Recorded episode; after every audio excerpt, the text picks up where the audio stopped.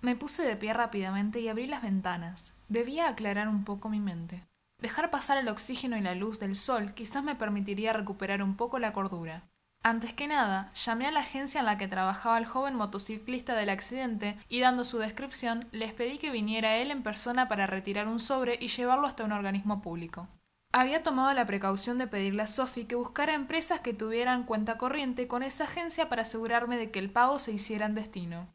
Decidí barrer todos los ambientes y ordenar mi cuarto.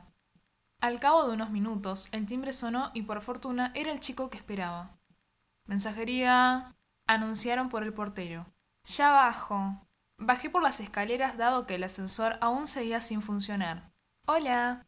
Saludé mientras confirmaba que se trataba del mismo chico. Necesito que entregues un sobre en esta dirección. Pero no vayas por la avenida principal porque hay un semáforo que no anda y te vas a demorar mucho. Toma la calle paralela. Cuando llegues a destino no te van a pagar, asignarán el gasto a la cuenta corriente. Deja el sobre firmado y volvé con el acuse para saber que llegaste bien, es decir, que lo entregaste. ¿Alguna pregunta? Sí. ¿Hay que estar dentro de algún horario o lo puedo entregar más tarde? No, necesito que lo entregues ahora. No importa si te toma dos horas llegar o cinco minutos. Anda despacio, pero si me entero que hiciste otros viajes antes que este, llamo a la agencia y armo un escándalo. Seguro no te importa porque no necesitas el trabajo, pero igual te hago echar. No, por favor, sí necesito ese trabajo. ¿Te hago una pregunta? ¿Sos la hija de alguien de ahí? ¿Te puedo traer un currículum para ver si necesitan un cadete? Primero hace bien tu trabajo y después vemos. ¿Te conozco de algún lado? Anda que es lejos y debe haber bastante tránsito. Y ponete el casco, que el otro día un chico murió por no tenerlo. Sí, siempre lo uso. A veces, si estoy apurado, lo dejo atado atrás, pero porque me olvido pero ahora que no tengo que salir corriendo me lo pongo. Buen día y gracias. Tráeme el papel firmado y maneja despacio. Cerré la puerta y volví a lo que había dejado. Odiaba hacer los quehaceres, pero mi padre era un dejado que solamente se la pasaba durmiendo cuando estaba en casa. Últimamente ya casi no se afeitaba, había entrado en algo muy parecido a una depresión. Solo lo veía sonreír cuando llegaba por la puerta y no sé si era por verme a mí o al sofá cama en el que duerme en el living. Desde que entré en la pubertad, él tuvo el buen gusto de dejarme a mí la habitación y mudarse al living. A decir verdad, me resultaba tan penoso verlo con sus 42 años durmiendo en el living como si fuera un chico, como cuando yo era chica. Esa era una de las razones por las cuales no quería que Sophie viniera a mi casa. Esa imagen hería mi orgullo. Y aunque sé que soy sumamente injusta con él, eso era lo que sentía.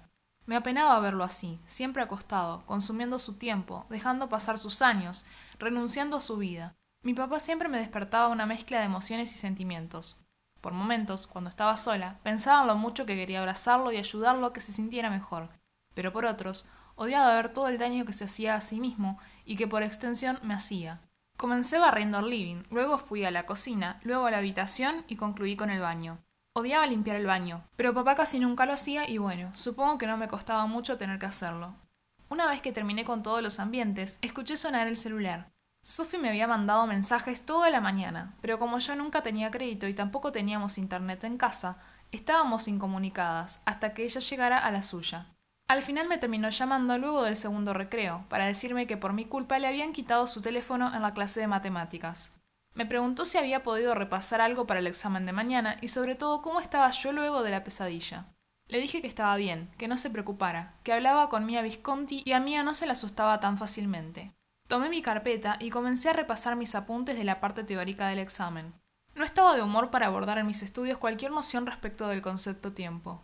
Después de todo, el tiempo era mi enemigo. Por culpa, por causa de él, no he llevado una vida fácil. Y si a los 17 ya podía decir que no había llevado una vida fácil, quería decir que no era el mejor comienzo. En realidad trataba y trataba de no caer en la autocompasión y la victimización, pero no lo lograba. Sentía que todos en este maldito mundo habían llegado con más oportunidades, con una vida más fácil. Mi padre solía decirme, no se nace con oportunidades, las oportunidades se siembran y se cosechan. Yo siempre me preguntaba qué había cosechado y sembrado él en su vida, la soledad, la angustia. Papá jamás trajo a una mujer a esta casa.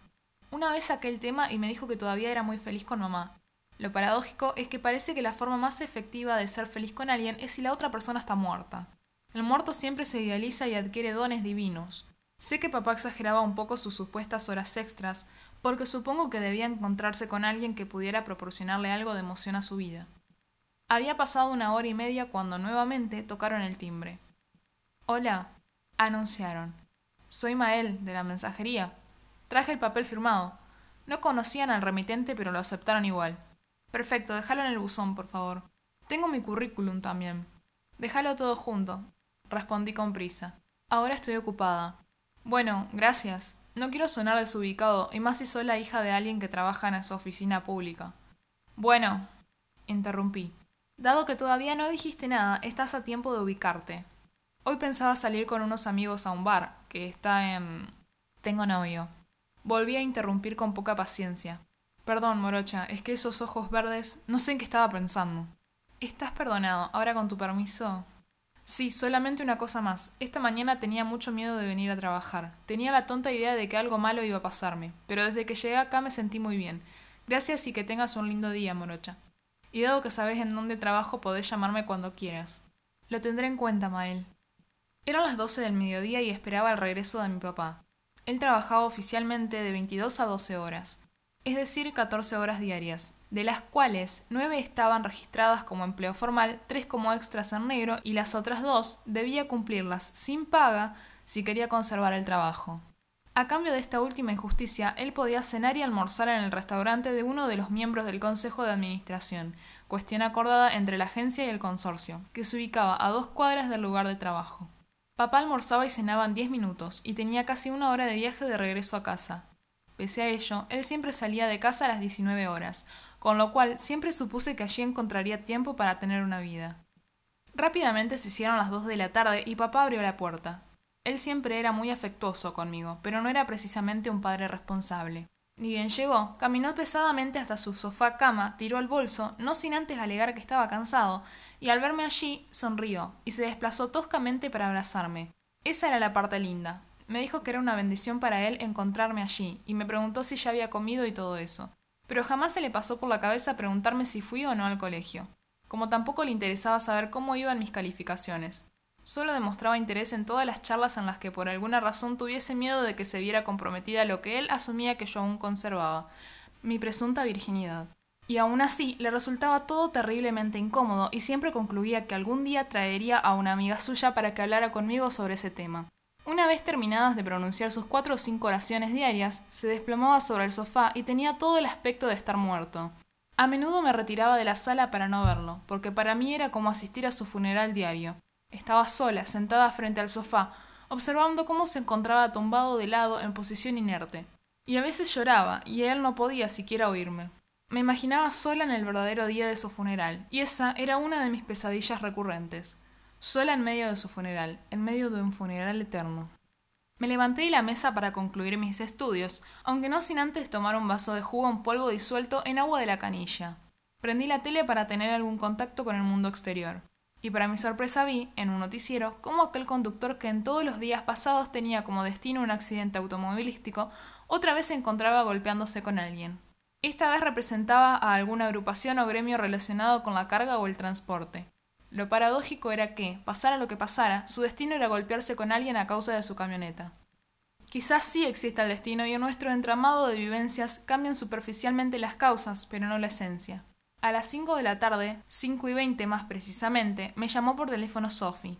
Me contó que tuvo un día terrible. Llegó bastante tarde al colegio porque su padre había pinchado una cubierta cerca de mi casa.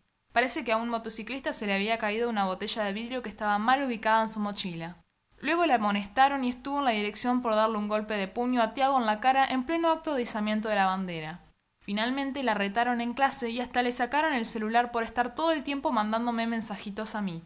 Y como si fuera poco, Tiago y Luca la volvieron a molestar. Caminó a su casa gritándole cosas desde su auto.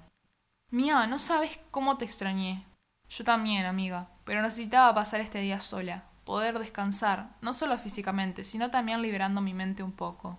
Concluí. Estuvimos hablando así como dos horas y al cortar la conversación pude ver que eran las siete y veinte de la tarde y mi padre tenía que haberse levantado hace rato.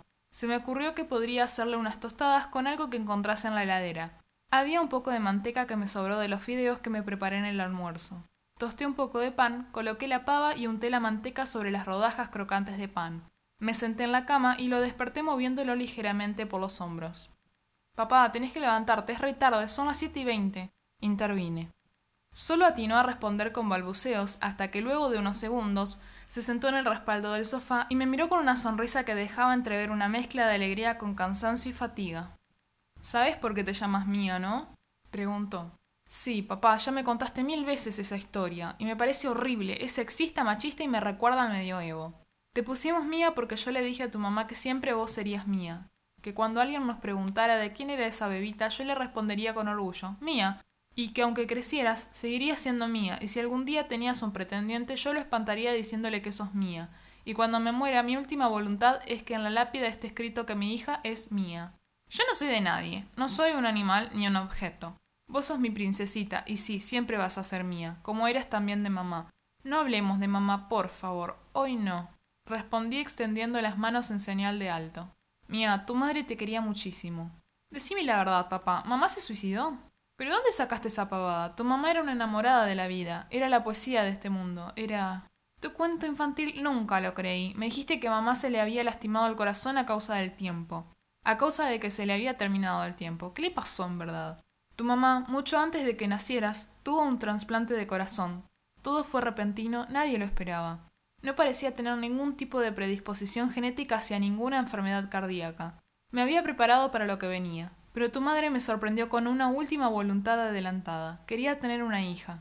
Sí, una hija. Sabía de antemano que serías nena. Ningún médico aprobó esa locura. Decían que era algo muy arriesgado, con altas probabilidades de mortalidad tanto para la madre como para el bebé. Pero tu mamá era testaruda y tenía unos contactos en una fundación que se encargaron de conseguir un médico, fuera de época, que tenía extraordinarias ideas acerca de la concepción en personas trasplantadas.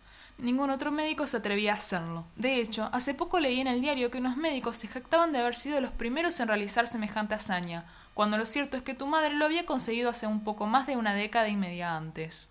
Desde que fue trasplantada, supimos que su tiempo sería corto, que no tendría mucho tiempo. Por eso siempre te dije, se le terminó el tiempo. Nunca tuve el valor para hablar de este tema con vos. Y hace unos meses decidí que generaría esta charla en algún momento, pero hablar de tu madre me duele.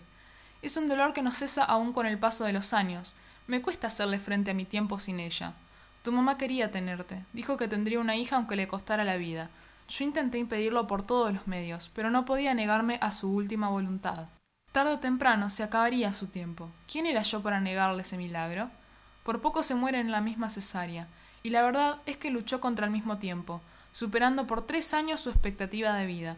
Los médicos estaban sorprendidos porque, según decían, era imposible todo aquello que habíamos conseguido en esa época. ¿Por qué casi no la recuerdo? ¿Por qué casi no recuerdo nada de lo vivido con ella? Mía, eras muy chiquita. Tenías solo tres añitos. Esa tragedia, nuestra tragedia, era inevitable. Pero nunca, nunca me podría arrepentir de haber pasado por todo ese dolor, porque haberlo atravesado me permitió tenerte. Y si hoy mismo no estoy tirado en la calle salpicando mi suerte con vino, es porque vos estás. Mi vida es una verdadera porquería, pero que vos estés en ella me hace sentir un hombre verdaderamente feliz. Ojalá no hubieras crecido nunca, ojalá todavía pudiera cargarte en mis brazos. Todavía puedo, dijo sonriendo. Si sos un palo vestido, pero a vos te da vergüenza que lo haga. Y entonces, levantándose y apartando la bandeja, me levantó en el aire como si nada, y sin demasiada fuerza comenzó a lanzarme hacia arriba y a detenerme con sus brazos. Papá, bájame, bájame. le dije a los gritos. No, vos todavía pesás menos que un pajarito. ¿Podés admitir de una vez que crecí, que te perdiste toda mi infancia internado en tu trabajo? Papá me bajó lentamente y me sentó en el sofá. Tenía los ojos más pequeños que de costumbre, lo había herido. Tenía la misma cara que un cachorro cuando se lo reta. Bajando la mirada al suelo me dijo, Perdón, hija, a veces se me olvida lo mucho que has crecido. Ya sé que sos grande para esto, me voy a trabajar.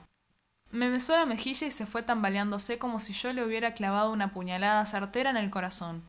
Por primera vez en su vida había comprendido que, pese a que me seguía llamando mía, yo ya no era suya.